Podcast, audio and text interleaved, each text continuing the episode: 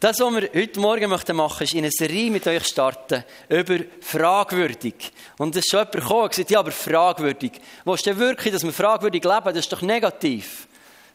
Das ist doch negativ. Und ich glaube wirklich, dass wir als Christen manchmal so fragwürdig gelebt dass Leute sich auch gesagt haben, hat ihr irgendeinen Fleck weg? Oder was ist genau mit euch? Mutti? Aber du verstehst mich doch, Mutti. Ich kann Hochdeutsch sprechen. Hättest du mich früher gelernt, könnte ich noch besser Hochdeutsch sprechen. Gut, dann werde ich auf Hochdeutsch weiterfahren. Willkommen, die Gäste. Genau. Danke, Mutti.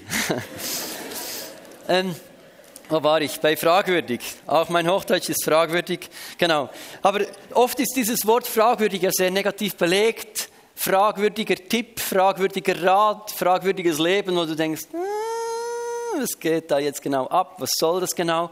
Und wir haben diese Serie extra so genannt, fragwürdig, weil wir das auch positiv füllen möchten.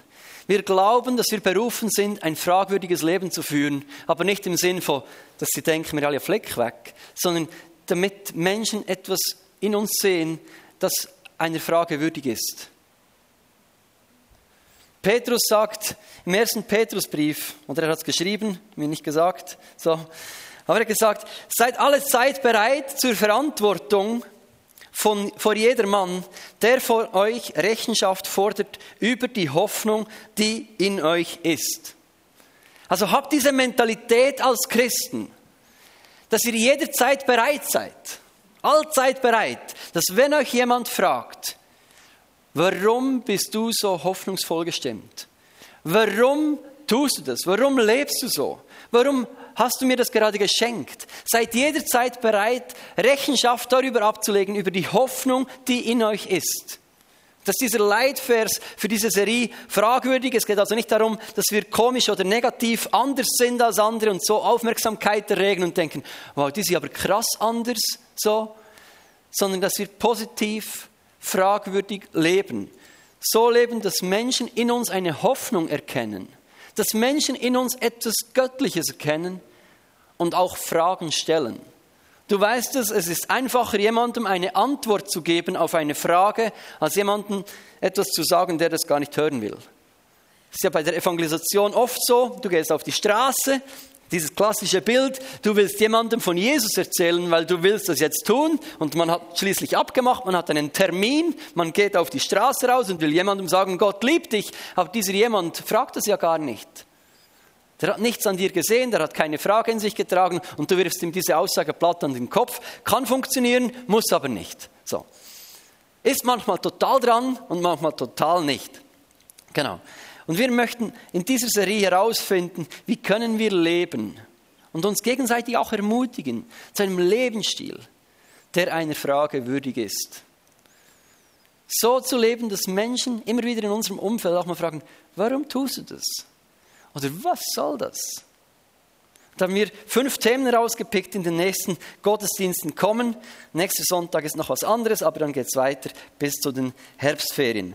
Wir haben Heute geht es ums Thema übernatürlicher Lebensstil, dann kommt einmal ein ermutigender Lebensstil, einmal geht es um ein zeugnishafter Lebensstil, auch Zeugnis zu geben, damit sie auch fragen, ist auch dann ein spannendes Thema, dann beschenkender Lebensstil und ein ausdauernder Lebensstil. Das sind diese fünf Themen, die wir einfach gepickt haben. Ähm, genau, wie immer bei jeder Serie könnten wir dann noch 50 anhängen, machen wir aber nicht, sondern dann ist auch mal gut. Petrus sagt, dass die Hoffnung in uns die Menschen dazu veranlasst, uns zu fragen, was ist das, was ihr tragt? Es ist Hoffnung, ein Aspekt der Hoffnung. Es ist nicht der moralische Aspekt, der manchen sagt, wow, ich finde es cool, wie krass dass du bist, sondern es ist Hoffnung. Wenn sich Hoffnung manifestiert, bewirkt das in unserem Gegenüber etwas, löst es Fragen aus. Und wie kann sich diese Hoffnung in unserem Leben zeigen, in einem übernatürlichen Lebensstil? Und wann kann sich Hoffnung dann besonders auch zeigen? Ist es nicht so dann, wenn es besonders schwierig ist? Ist Hoffnung nicht dann besonders sichtbar, wenn es ringsum dunkel ist? Ist Hoffnung nicht dann besonders spürbar, wenn etwas schwierig ist, schmerzhaft, herausfordernd? Ist Hoffnung nicht in diesen Momenten wie ein helles Licht, das herausscheint? Wie ein helles Licht, das wirklich sichtbar ist und das sich abhebt von den dunklen Umständen? Das ist Hoffnung. Und ich möchte mit euch heute Morgen eine Geschichte anschauen aus Lukas 8, wo sich diese Hoffnung ganz simpel einfach manifestiert. Lukas 8, Vers 22, diese wunderschöne, bildhafte Geschichte vom, vom Sturm. Das heißt, es war an einem Tag, dass, mit, dass Jesus mit den Jüngern in ein Boot stieg und er sagte, lasst uns über, hinüberfahren ans andere Ufer. Sie stießen ab vom Land und das heißt, während sie fuhren, schlief er ein. Jesus war auch müde, ist auch toll, ihn wieder zu sehen. Leck ist der Mensch gewesen. So, tut mir immer wieder auch gut, für mich selber zu sehen. Jesus war sowas von Mensch, der war müde, der hat gepennt im Sturm, richtig geschlafen, hat auch seine hirtliche Verantwortung vernachlässigt für seine Schäfchen, oder die kamen fast um in diesem Sturm. Jesus hat geschlafen. Da kam ein Sturmwind auf, das Boot füllte sich und sie waren in großer Gefahr. Da traten sie zu ihm, weckten ihn auf und schrien und sagten, Meister, Meister, wir kommen um. Und diese Reaktion von Jesus zeigt uns etwas Bildhaftes von einem übernatürlichen Lebensstil. Das heißt, er stand auf, schalt den Wind und die Wogen des Wassers und sie legten sich und es entstand eine Meeresstille. Und oft haben wir so dieses Bild, dass ein übernatürlicher Lebensstil irgendwie so was, so was Ähnliches hat mit Zaubern und mystisch und sowas. Oder, oder ganz krasse Prozesse vorausgehen, lange Worship-Zeiten, intensive Fastenzeiten, Gebetszeiten. Und das heißt, Jesus hat geschlafen, der hat nicht gebetet, der hat echt geschlafen. Sie haben ihn geweckt, er war wahrscheinlich ein bisschen schlaftrunken, so, wow. Und dann hat es noch geschaukelt auf dem Schiff. Das heißt, er stand auf, bedrohte Wind und Wellen und das legte sich. Das Übernatürliche, im Geist dienen, mit Gott unterwegs sein, ist etwas ganz Simples. Das geht da gar nicht um Tänze vollbringen und wild tun und weiß nicht was, sondern es ist etwas so Simples, was wir auch bei Jesus sehen, etwas ganz Natürliches. Übernatürlicher Lebensstil heißt nicht, dass wir uns merkwürdig verhalten, dass wir uns mystisch abheben und rumschweben oder komisch sind, sondern übernatürlich heißt nur, wir sind im Natürlichen, ziehen wir diese übernatürliche Komponente herbei.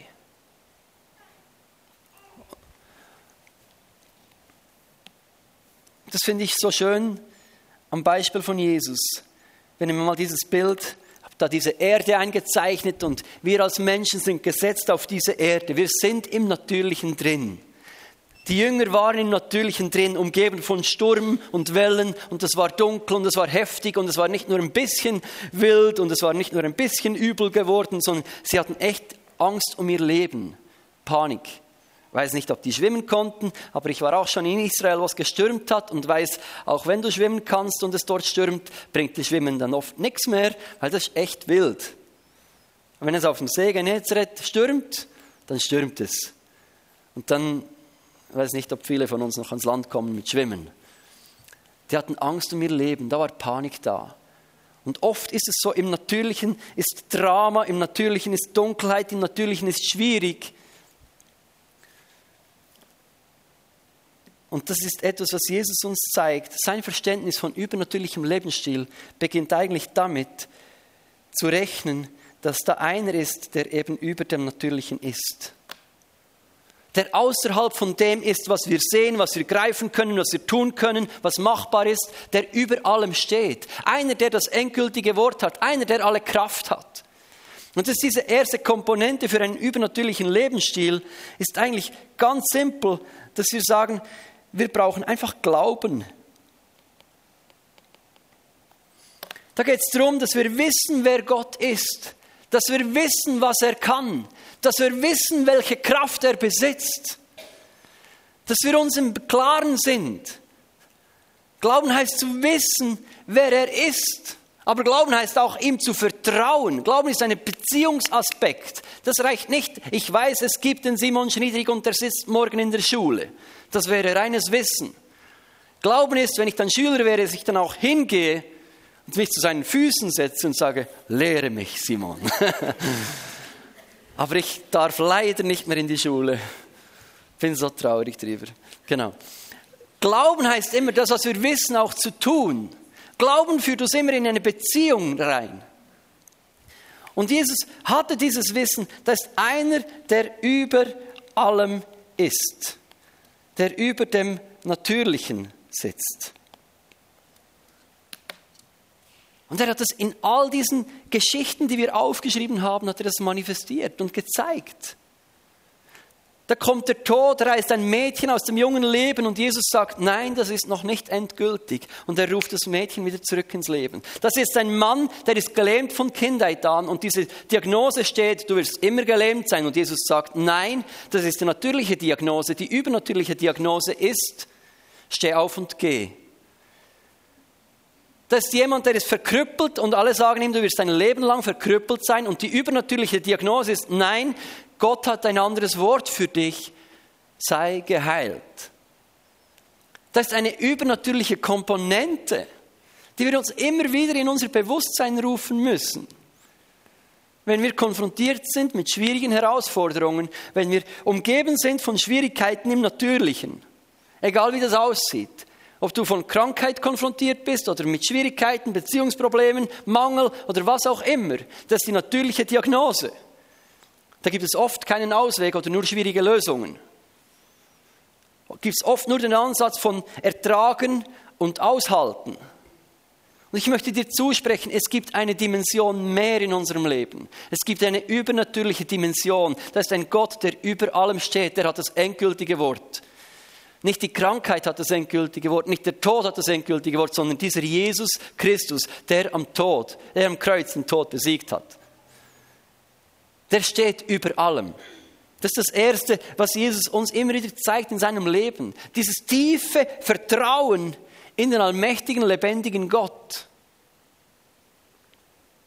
der über allem steht. Und zu wissen, dieser Gott vermag alles. Der kann alles. Und ich glaube, bis dahin geht es uns oft einfach zu glauben. Aber das Zweite, was Jesus uns zeigt, ist dieser Aspekt von Identität.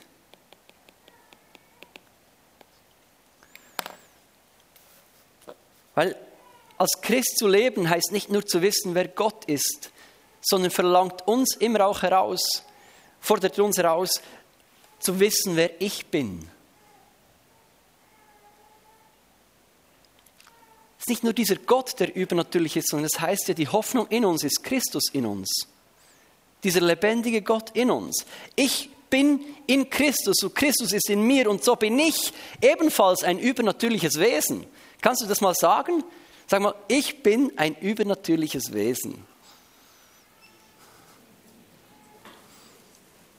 Tönt das basic, oder?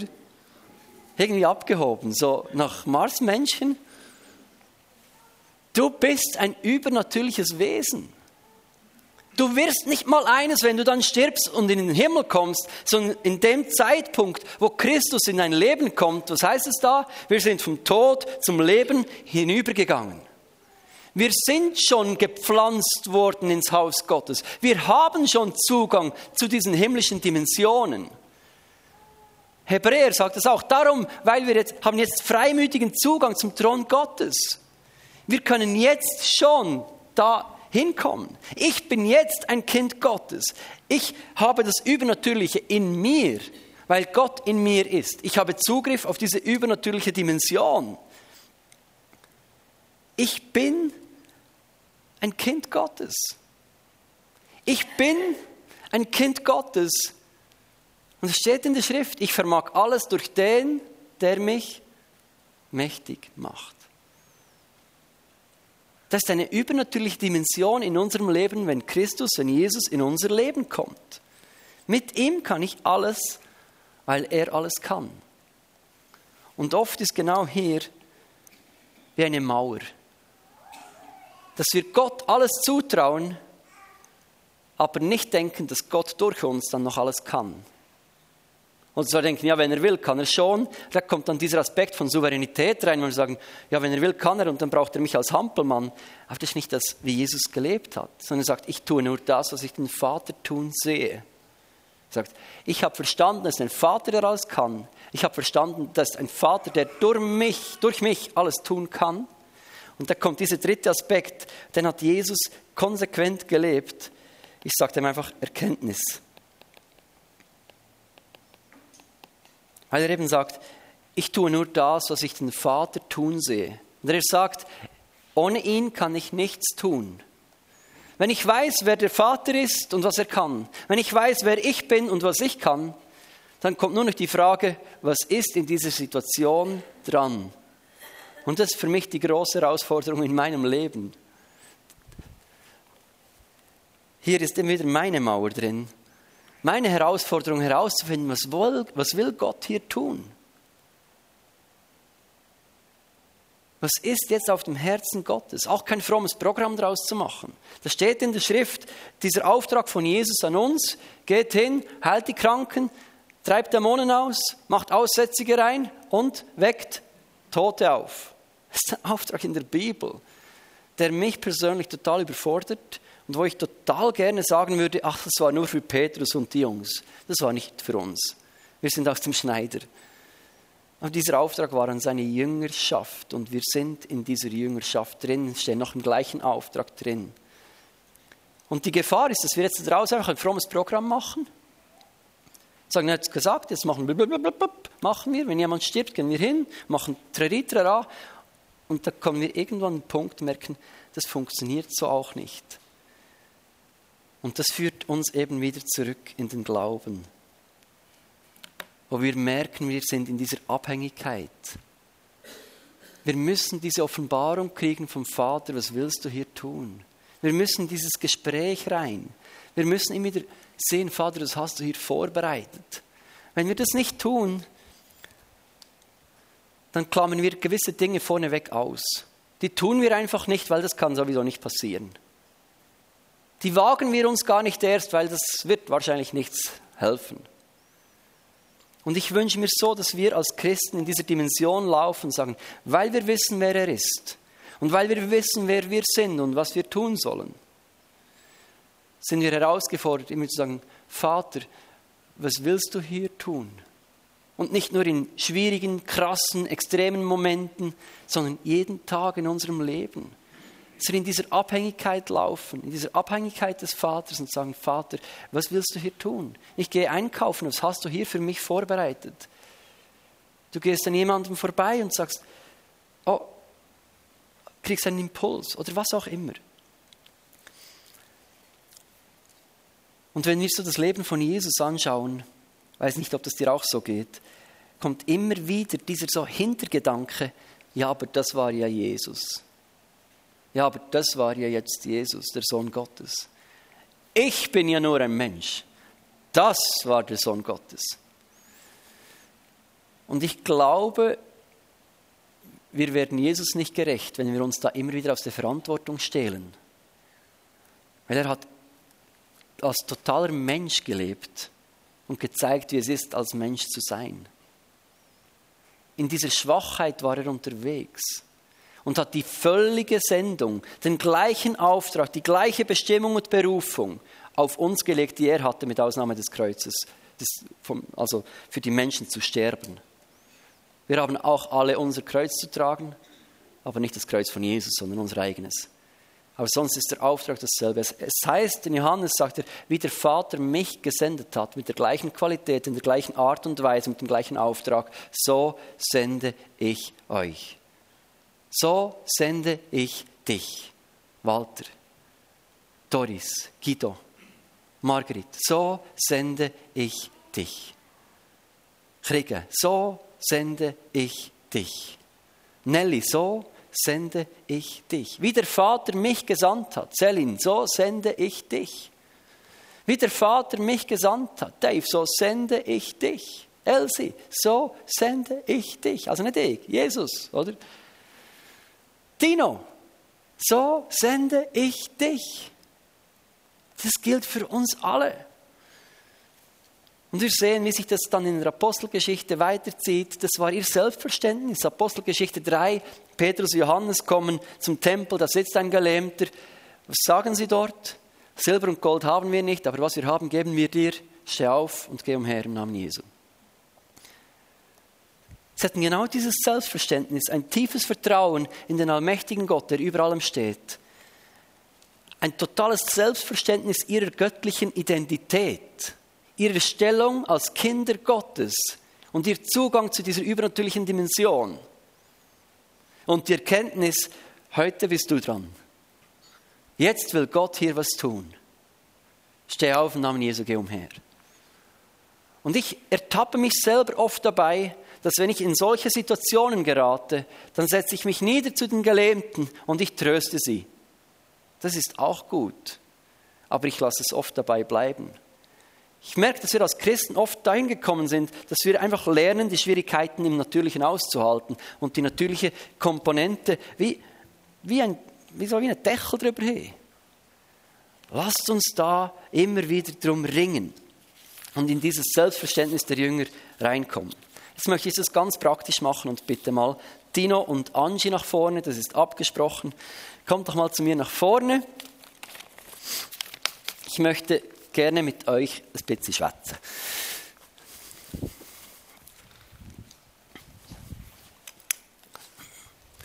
Nehmen Ansch in die Mitte, weil die Frauenquote ist wieder tiefer. So. Unser Running Gag, weil sie im Moment die einzige Frau in der Gemeindeleitung ist. Genau. Ähm, Angie Tino, ich habe, machen wir das Berndeutsch? Wie wird er? Könnt ihr Hochdeutsch? genau. So hoch wie ich könnte. Ah, ich habe euch gefragt. Ähm, gut. Und zwar geht es mir darum, mit euch ein bisschen zu plaudern über die Art und Weise, wie ihr das praktisch auslebt. Ich habe euch erlebt als Menschen, die in eurem Alltag ganz simpel und praktisch dieses Thema umsetzen. Eben nicht abgespaced und abgehoben, sondern dort, wo es dran ist, mit Menschen beten, Dinge ansprechen oder, oder, oder weiterhelfen. So, Angie, ähm, von dir weiß ich, du bist immer wieder in so unglaublich herausfordernden Situationen drin, wo du einfach merkst, jetzt brauchst du einfach die übernatürliche Komponente, die dazukommt, weil sonst hilft es nichts mehr weiter. Kannst du uns mal ein Beispiel erzählen, was du zum Beispiel erlebt hast? Genau, also ich hatte etwas Zeit für das, ähm, Etienne hat mich vorher vorgewarnt und ich hatte Zeit zum Überlegen und ich dachte, ähm, oder mir fiel die Geschichte ein, als wir mit der Familie wandern waren im Wallis. Und Willi geht immer gerne Kirchen anschauen und dann waren wir in dieser Kirche und da war eine Frau und ich habe gespürt oder ich hatte den Eindruck, ihr geht es wirklich nicht gut. Und wir gingen wieder raus und die Frau war draußen auf einem, auf einem Bänkli. genau. Und wir haben kurz mit ihr gesprochen und dann haben wir alle gemerkt, es geht ihr nicht ein bisschen nicht gut. Es geht ihr wirklich wirklich schlecht. Und dann bin ich mit meiner Mutter weiter spaziert und wir haben einander so angeschaut und gesagt, mit der sollte man jetzt beten. Und meine Mama hat mich angeschaut und gesagt, wenn du das kannst, geh zurück, ich schaue zu deinen Kindern. Genau. Und dann habe ich das gemacht. Bin zurück und habe mit dieser Frau gebetet. Was war jetzt in dieser Situation so die Herausforderung für dich? ist es total easy. Yeah, ich kann endlich wieder für jemanden beten. Nein, das ist da. es nicht. Aber ich habe vorhin überlegt und ich habe gedacht, es ist fast schlimmer, hier auf diesem Stuhl zu sitzen und das zu erzählen. als es für mich ist, mit jemandem zu beten, da habe ich ja nur jemand, das kann ich besser managen. Ähm, es, es, hat, es, hat, verschiedene Komponenten. Es ist, ähm, die erste ist wie dieser, dieser Stopp im Alltag. Du hast deinen Plan, es geht uns oft auch zu Hause, wir sind relativ eng mit unseren Nachbarn unterwegs. Ähm, und dann, wenn es klingelt, dass du einfach sagst, ja, okay, gut. Durchatmen, achtsam sein und mal schauen, was ist denn jetzt dran und mal deine eigenen Pläne vergessen, weil ich war, ich war wandern mit meiner Familie und ich habe die Zeit genossen. Ähm, und eigentlich hatte ich nicht im Sinn, mit jemandem, den ich nicht kenne, auf dieser Bank zu sitzen und mir diese Probleme anzuhören. So, diesen Stopp zu machen. Und dann ist auch, ähm, also ich bin erschreckt, sie hat wirklich fest geflucht, diese Frau. Und ich habe das schon lange nicht mehr gehört. Und da ist auch die Frage, ja, mit wie vielen Menschen umgibst du dich, die nicht immer in einer Freikirche sind? Wann hat dich das letzte Mal jemand wirklich angeflucht, dass dir die Socken auszieht und du denkst, du meine Güte, das habe ich jetzt schon lange nicht mehr gehört, dieses Wort. Genau. Ähm, und dann ist auch die Herausforderung für mich, auch gerade im Alltag zu unterscheiden, was werde ich gefragt? Fragst du mich jetzt echt, soll ich dir helfen, Fahrradfahren zu lernen? Oder sagst du eigentlich, weißt du was, ich stehe am Abgrund und ich weiß nicht, wie morgen geht und hilf. Mhm. Genau. Und in der Situation, wo ich nicht mehr weiß, was zu sagen, zu wissen, und da ist mein Gott und der kann. Und wenn du jetzt an dieser Frau vorbeigekommen bist bei der Kirche, wie macht es dann? Sagst du, ich habe Jesus in mir. genau wie, so. Wie, wie, gehst du dann auf die Menschen zu? Was, zum Beispiel, was sagst du da? Genau. Nein, ich bin zurück zu, zu ihr gegangen auf diese Bank und habe gefragt, hey, darf ich mich setzen? Ähm, und dann haben wir miteinander gesprochen, respektive ich habe ihr zugehört. Und dann habe ich ihr gesagt, hey, weißt du was, und ich glaube an diesen Jesus. Wir sitzen hier vor dieser Kirche und ich glaube, dass, ich glaube, du brauchst diesen Jesus. Der kann eine Lösung sein, aber deine Umstände sind wirklich gravierend schlecht und du brauchst Hilfe. Und habe sie dann gefragt, und das mache ich immer so, dass ich frage, hey, kann ich für dich beten, ist das okay? Mhm. Genau. Und dann habe ich für sie gebetet und sie war nicht, also sie ist aus der Schweiz, aber aus der anderen Ecke. Und ich habe ihr, ihr eine Adresse gegeben von einer Kirche, wo ich denke, das könnte passen und ihr gesagt, geh mal hin, schau dich um. Und der Rest kann ich dann gut Jesus überlassen. Das ist dann sein Ding. Ich denke, du hast vorhin gesagt, so bring das mit und für mich, mir hilft das. Ich denke, ich muss nicht 5000 Menschen ernähren, aber wenn Jesus mir doch diese zwei Fische und fünf Brote gibt, habe ich die Option, das zu nutzen. Cool. Danke vielmals. Tino, du bist auch so ein Mensch. Immer wieder begegnest du Leute, Leuten, die einfach Jesus auch brauchen. Aber du merkst es auch. Du sprichst Menschen darauf an und du bietest oft auch Gebet an. Kannst du uns mal eine Geschichte erzählen, was du erlebt hast?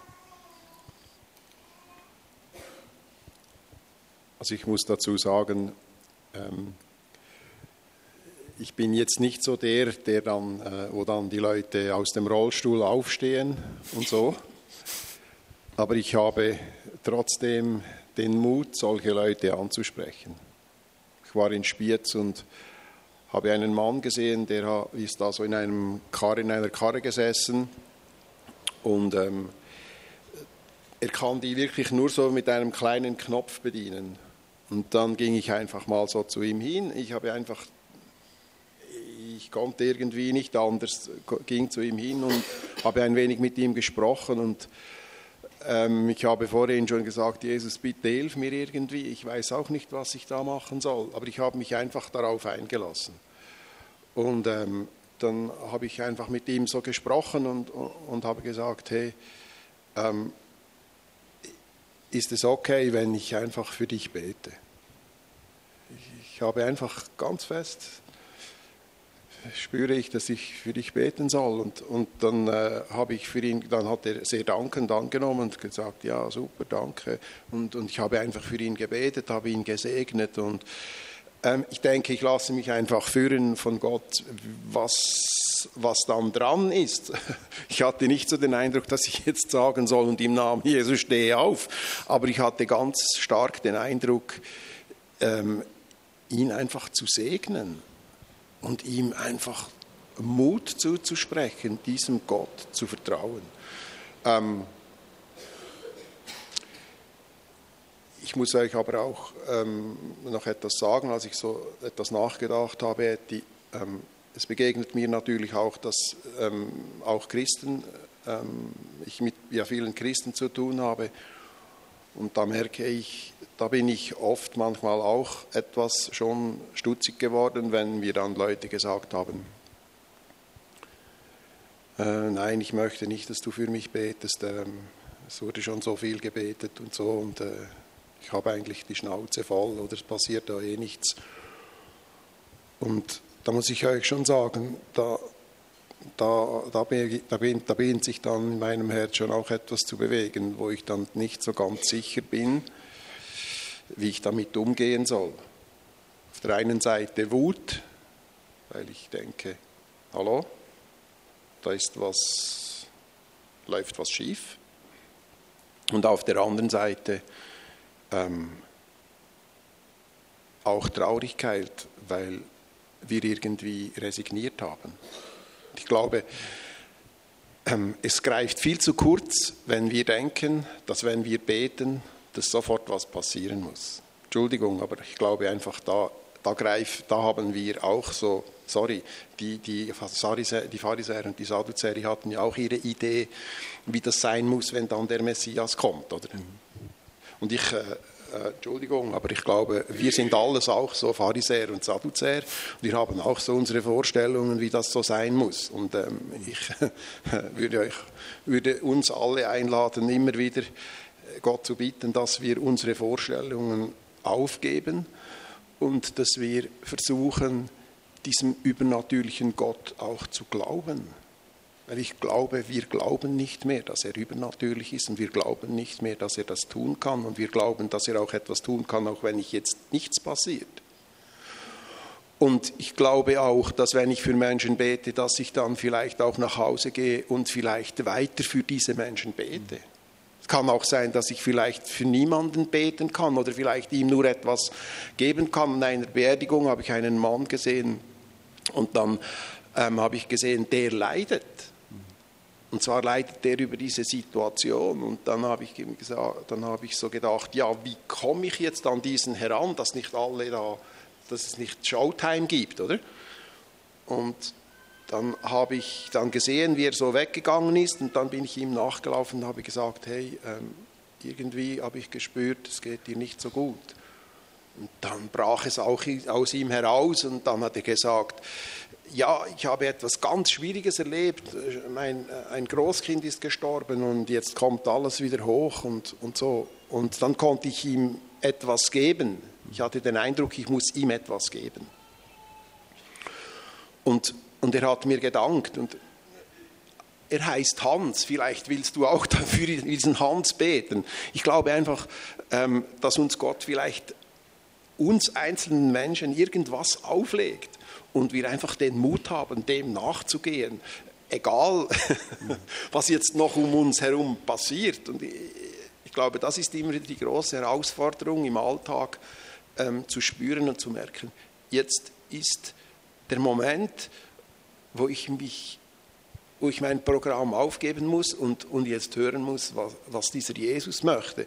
Und, und, ich möchte uns auch einladen, dass wir immer wieder einfach auch beten und sagen, Herr, äh, bitte hilf, dass wir, dass, wir deine, dass wir deine Stimme hören wollen und dass wir das tun möchten, was du möchtest, dass dein Programm ähm, läuft heute bei mir und nicht mein Programm. Also natürlich muss ich auch ein Programm haben, ist ja logisch, aber äh, dass er hinein operieren kann, oder? Und dass ich, ich sage jetzt, ich spreche mit Gott oder mit Jesus, ja, wir haben einen Tröster bekommen, wir haben einen Beistand bekommen, wir haben diesen Heiligen Geist bekommen. Ich denke, das ist eine Person, der ist bei mir. Und manchmal muss ich mich auch etwas anlehnen können an ihn, um wieder neue Kraft zu bekommen. Und ich, ich, möchte, ich, ich möchte jetzt auch noch etwas sagen. Bitte denkt es nicht, ja, der, der ist klar, der Dino oder da MSD und so und so. Nein, das gilt für dich genauso wie für mich und denke, das ist eine Herausforderung für dich wie für mich noch vielleicht noch viel mehr. Vielleicht für mich, weil ich mich immer diesem frommen Kuchen bewege. Oder? Und also ich denke da auch, auch also, ja, ja, oder ihr Pastoren, ihr seid ja auch immer mit in diesen Frommen unterwegs, oder? Ich bin jetzt im FC, das genau. ja. ja. So gut. Gibt es etwas, was ihr euch jetzt für uns als Gemeinde in diesem Thema wünschen würdet? Das ist eine ganz spontane Frage. Im Umgang, wenn wir Menschen begegnen, was ist euch wichtig oder was würdet ihr euch wünschen? Ich glaube, es ist wichtig, dass du einfach dich selber dabei hast. Und wenn du in den FC gehst, dass du dich selbst dabei hast. Und wenn ich, es spielt keine Rolle, wo dich Gott in diese Situation stellt, ob bei deinen Nachbarn irgendwie am Boden oder in der Turnhalle oder hier. Und manchmal ist es auch nicht ein Gebet, sondern vielleicht bringst du jemandem ein Essen oder Edith hat ihren Frauenabend sausen lassen, sie hatte Ausgang und musste mir helfen und ich habe angerufen und sie hat gesagt, hey, ich bin in fünf Minuten bei dir und ich war wirklich, ich bin sehr dankbar. Wirklich, weil ich war am Anschlag und ich brauchte Hilfe und sie ist gekommen und das war mir mehr wert als ein Gebet. Sie hätte auch sagen können, ich bete für dich, aber nein, das, wär, das hätte ich jetzt nicht so toll gefunden, ganz ehrlich, weil ich brauchte Hilfe.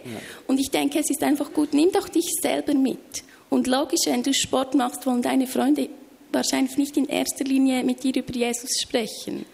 Aber vielleicht später beim Anziehen, wenn dir deine Freundin sagt, dass ihre Eltern gerade gestorben sind, ähm, ja, da könnte ein Fenster sein und dann diese Achtsamkeit und diesen Stopp zu machen und nicht, okay, ich muss nach Hause, es ist halb elf, sondern, okay, ich höre dir jetzt zu und es ist Winter und meine Haare sind nass, aber ja. Und dann gibt es ein gutes Gespräch. So, nimm dich selber mit und lass nicht diesen Jesus draußen. Ich lasse mich immer wieder auch von Menschen inspirieren, die das eben besonders leben und lese auch ähm, Bücher. Ähm, ich bin gerade an einem Buch, ähm, eben der Gott, der Übernatürliches tun kann. Und ich habe mir gestern Abend ein Buch gelesen ich denke, das wäre ein sehr cooles Buch, das Zehn-Sekunden-Prinzip. Ist ein Mann, der, der darüber schreibt, wie in den ersten zehn Sekunden du eigentlich die Entscheidung triffst, ob du dich für deinen Nächsten interessierst oder nicht.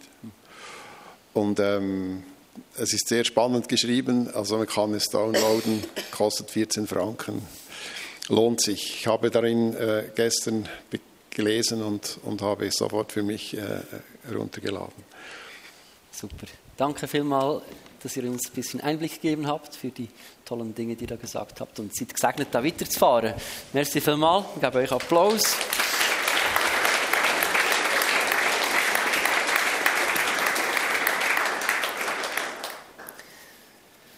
Und echt, ich habe die letzten Jahre, ich weiß nicht, wie lange zurück das geht, aber ich habe nie mehr erlebt, wenn ich jemandem Gebet angeboten habe, dass die Person gesagt hat, nein, das möchte ich nicht. Habe ich, und ich habe es immer wieder gemacht, also nicht, ich habe es nie gemacht und niemand hat es gesagt, sondern ich habe es immer wieder gemacht und habe niemals erlebt, dass jemand sagt, nein. Es war vielleicht nicht immer erwünscht, dass man es gerade so öffentlich auf dem Platz macht. Da muss man auch das Gespür haben dafür. Man merkt, ich mache es dann zu Hause für dich und dann frage ich aber wieder nach, wie geht es dir jetzt? So. Aber die Menschen sind offen dafür. Die sind total überrascht, dass es jemand gibt, der mit einer anderen Dimension noch rechnet. Und wenn nichts passiert, hast du nichts verloren. Wir denken immer, wir verlieren unser Gesicht. Stimmt überhaupt nicht, weil die rechnen ja nur mit der natürlichen Dimension. Und denken dann, okay, der rechnet auch mit der anderen Dimension. Passiert nichts, ist nichts anderes als das, was sie erwarten. Aber wenn was passiert, dann kommen die Fragen. Das steht, das steht im Vers, seid alle Zeit bereit.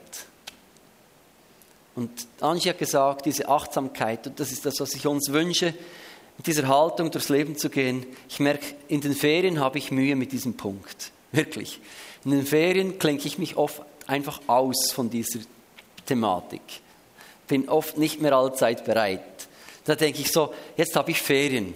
Ich interessiere mich nicht für die Nachbarn auf dem anderen Campingplatz, ist mir alles egal, ich habe jetzt Ferien. Und das ist meine Challenge, wo mich dann die Frau manchmal herausfordern muss und sagen, hey, du bist immer noch Christ. Also ich bin nicht einfach ein schlechtes Vorbild, aber manchmal einfach so, ich und meine Ferien. So. Und auch im Leben geht es uns doch so, dass wir diese Pläne von Gott durchkreuzen lassen wollen. Genau. Zum Schluss steht in diesem Vers noch etwas, was Petrus anfügt und damit möchte ich enden. Da steht, der zweite Teil vom Vers heißt eigentlich, und das mit, also wie es geschehen soll, mit Sanftmut, Respekt und einem guten Gewissen. Und das ist für mich persönlich so ein, ein Wegweiser im, Umgang mit, mit dem Übernatürlichen. Sanftmut, so ein feines Gespür haben, geduldige Haltung, erkennen, was ist dran, was nicht, nicht etwas forcieren, was nicht dran ist, nicht etwas Menschen überstülpen, so, aber auch nicht um den heißen Brei drum reden. Sanftmut heißt nicht nur ein bisschen, oh ja, Sanftmut kann auch mal direkt sein. Sanftmut, Respekt, auch die Grenzen vom Gegenüber respektieren. Das heißt, ich lege Menschen nicht einfach willkürlich die Hände auf, sondern ich frage, wenn das dran ist. Darf ich dir die Hände auflegen? Ich frage, darf ich beten? Wenn jemand sagt Nein, dann ist ein Nein ein Nein. Wenn, fragt, wenn ich frage, darf ich dich einladen und er sagt Nein, dann ist Nein Nein. Ich respektiere die Grenzen, ich akzeptiere ein Nein, ich versuche auch die Menschen höher zu achten als mich selber. Und da merke ich, sind wir so in der schwierigen Lage als Christen. Wir haben Erbarmen mit ihrer Situation als Nicht-Erlöste. Und das führt oft genau in diese Haltung. Die armen Sünder. Oder? Weil sie sind echt in einer schwierigen Situation. Und wir sind schon die Geretteten. Und oft ist es dann schwierig, in dieser Haltung die anderen höher zu achten als uns selber. Und das müssen wir einfach trainieren, dass wir die Sünder höher achten als uns selbst. Menschen, die Jesus nicht kennen, höher achten als uns selbst. Was bringt ein Wunder beim Nachbarn, wenn er sich dabei belächelt fühlt, oder? Und dann sagt er das dritte, gutes Gewissen. Das heißt, wir pushen nicht, wir manipulieren nicht, wir beschönigen keine Zeugnisse, wir sind nüchtern und ehrlich dabei. Das ist mir total wichtig. Ich sage immer, wir brauchen eine nüchterne Charismatik.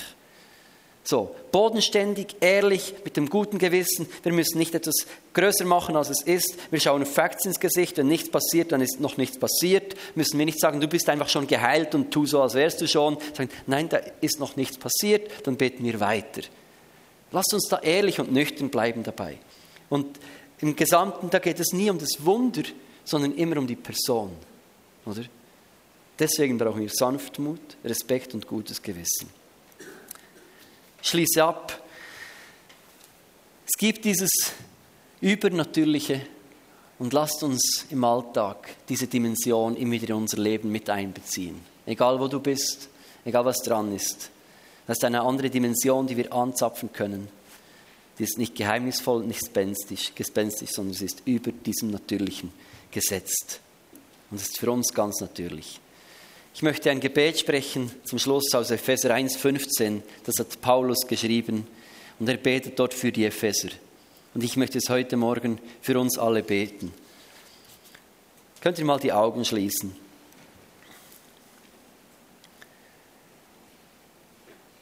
Ich gedenke euer in meinem Gebet und ich wandle es jetzt um auf, auf uns, dass der Gott unseres Herrn Jesus Christus, der Vater der Herrlichkeit, uns gebe den Geist der Weisheit und der Offenbarung, ihn zu erkennen. Vater, gib uns erleuchtete Augen des Herzens, damit wir erkennen können, zu welcher Hoffnung wir von dir berufen sind. Wie reich die Herrlichkeit deines Erbes für uns Heiligen ist und wie überschwänglich groß deine Kraft an uns ist, die wir glauben durch die Wirkung deiner mächtigen Stärke. Mit dieser Kraft hast du an Christus gewirkt, als du ihn von den Toten auferweckt hast und ihn eingesetzt hast zu Rechten im Himmel.